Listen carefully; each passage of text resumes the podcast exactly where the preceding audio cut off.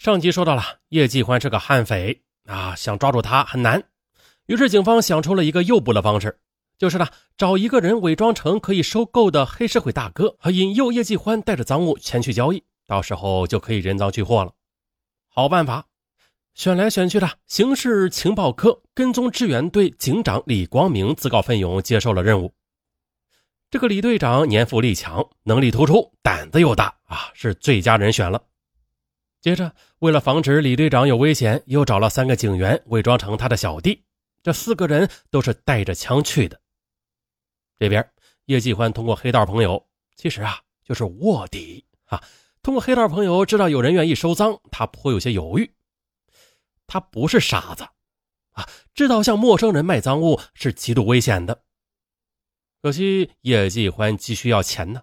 啊，搞到钱好带着两个同伙跑路啊！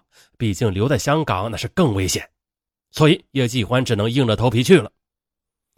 自知危险性很大，叶继欢没有让两个同伙一起去。啊，先期接触的时候啊，李队长提出可以先收下二十五万港币的货，如果发现货没有问题，那下边他就可以全部收下。叶继欢提出，李队长必须带着二十五万的港币现金，在湾仔中环广场车库交易。于是啊，李队长便带着二十五万元的现金和三个警员，按照约定时间来到车库。叶继欢远远的观察了一下，啊，觉得李队长没有什么异常，就开车过来了。李队长说：“你怎么才来呀？我们等你很久了。”哼，别废话，钱呢？李队长打了个手势啊，身后的警员拉开提着的大包，啊，一看呢，里边是一沓沓的港币现钞。啊，叶继欢很满意，说道：“行。”你先带着十万元港币上车，让你手下在外边等着。说罢，叶继欢又将衣服给掀起来，啊，露出左边腰上别着的一支五四式手枪。我劝你们别乱来，不然我对你们不客气。啊啊，行。李队长没有办法呀，自己钻上车。可是这钱在这儿，那货呢？叶继欢接过港币，用紫外线灯啊检测了一下，啊，确认都是真钞。随后呢，叶继欢便从驾驶位丢给他一个包。李队长拉开，哎呦，都是崭新的名牌手表。李队长经验非常丰富啊，没有浪费一点时间，立刻猛地扑了过去。他左手从后边用力地勒住了叶继欢的脖子，右手则死死抓住他的胳膊啊，防止他拔枪。别动，我是警察。你，叶继欢大吃一惊啊，立刻奋力反抗，但是他的右手被李队长抓住，无法拔枪。嗯，他就用左手拼命地拉开勒住他的脖子的手。但是李队长是孔有力的大汉，又受过长期的擒拿训练啊，不是那么容易对付的。叶继欢根本就拉不开，情急之下，叶继欢张口猛地咬住李队长勒住脖子的胳膊，这一口咬得很重，李队长疼得惨叫，但是胳膊还是不松开。两人搏斗前后不过几秒，李队长的三个部下拉开车门扑了过去。这叶继欢再牛啊，一个人肉搏也对付不了四个人呢。最终还是被生擒，在车上又搜出了价值四五十万元港币的赃物。事后，李队长被授予为香港警察最高荣誉。但是叶继欢这个人果然不好对付呀，他从被捕之后就一语不发，什么都不说，拒绝交代同伙。八十年代的香港已经比较发达了，警察不能随便刑讯逼供了。那这样僵持到最后，法官认为啊，不能确认叶继欢就是匪徒了啊，只能说他销赃、非法持枪和袭警。同时，叶继欢这边也不断上诉，一直拖到被捕后的第四年，也就是一九八八年，叶继欢被终审判处十六年徒刑。在香港坐牢啊，只要你是帮派分子或者名气很大，这生活嘛还是凑合的。那以叶继欢的名声，当然不会有人欺负他了。而在监狱中啊，叶继欢也是颇受尊敬的，犯人们给他的外号叫做“大贼”，啊，这外号挺威武。生活上嘛还算可以，嗯，但是叶继欢却不愿意在这里坐牢十多年的。那叶继欢此人最厉害的地方，他不是凶悍，而是狡诈。从1984年被关到1989年，在赤柱监狱坐牢五年的叶继欢已经29岁了。他认为人生最好的五年已经在监狱里度过了啊，怎么可能再熬十年呢？啊，必须设法出去。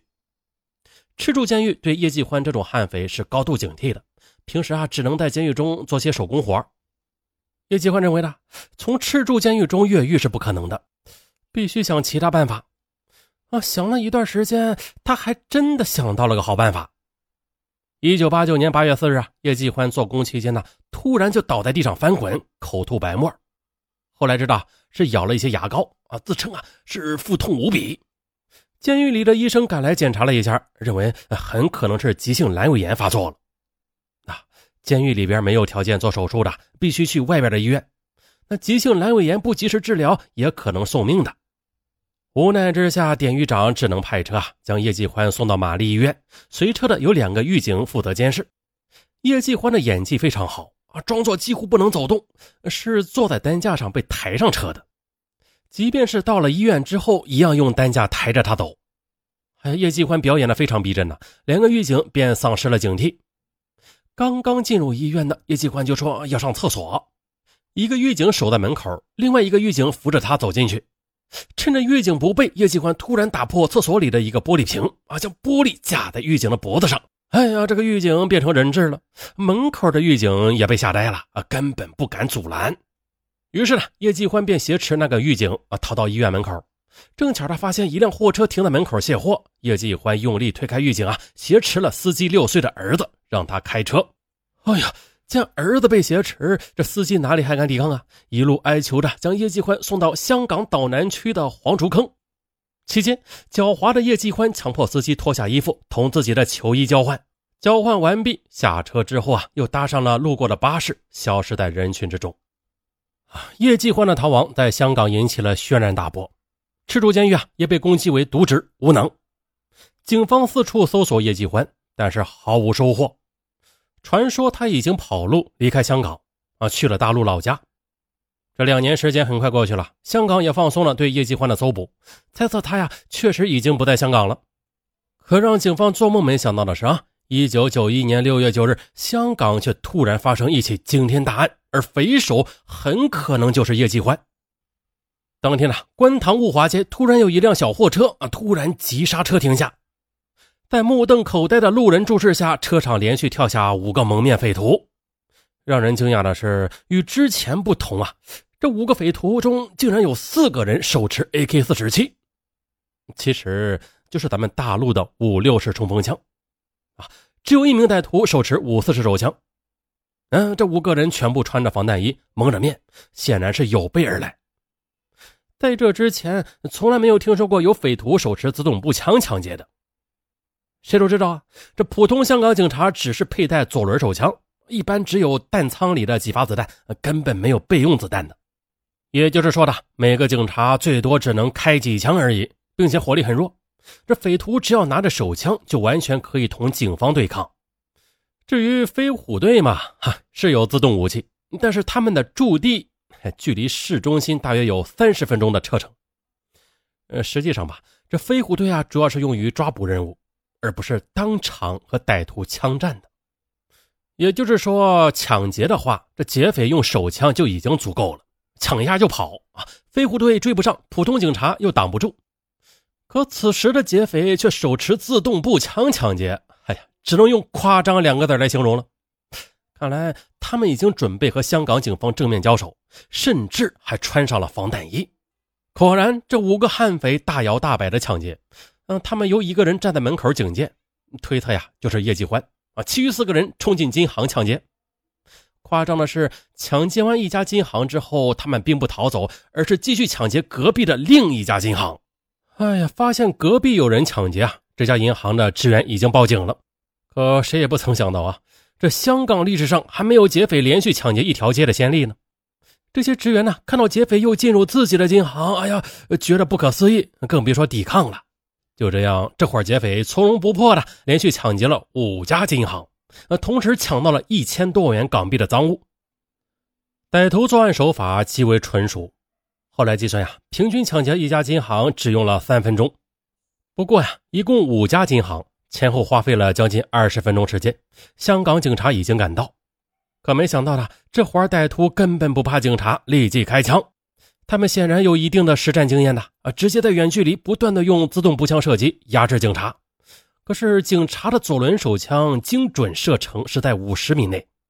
而 AK 四十七的有效射程高达四百米。嗨呀，以 AK 四十七较远距离压制警察的手枪，对方根本就无法还击的，连头都不敢抬。期间，双方对射四十多发子弹，其中三十多枪是劫匪打的，警察只开了十多枪。因为 AK 四十七火力太猛了啊，警察无法靠近劫匪，不能对他们造成伤亡。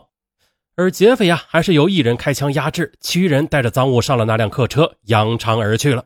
哎呀，追呀，没法追的，客车上有被劫持的人质啊，警方不敢随便对车开枪拦截，只能眼睁睁的看着他们逃走。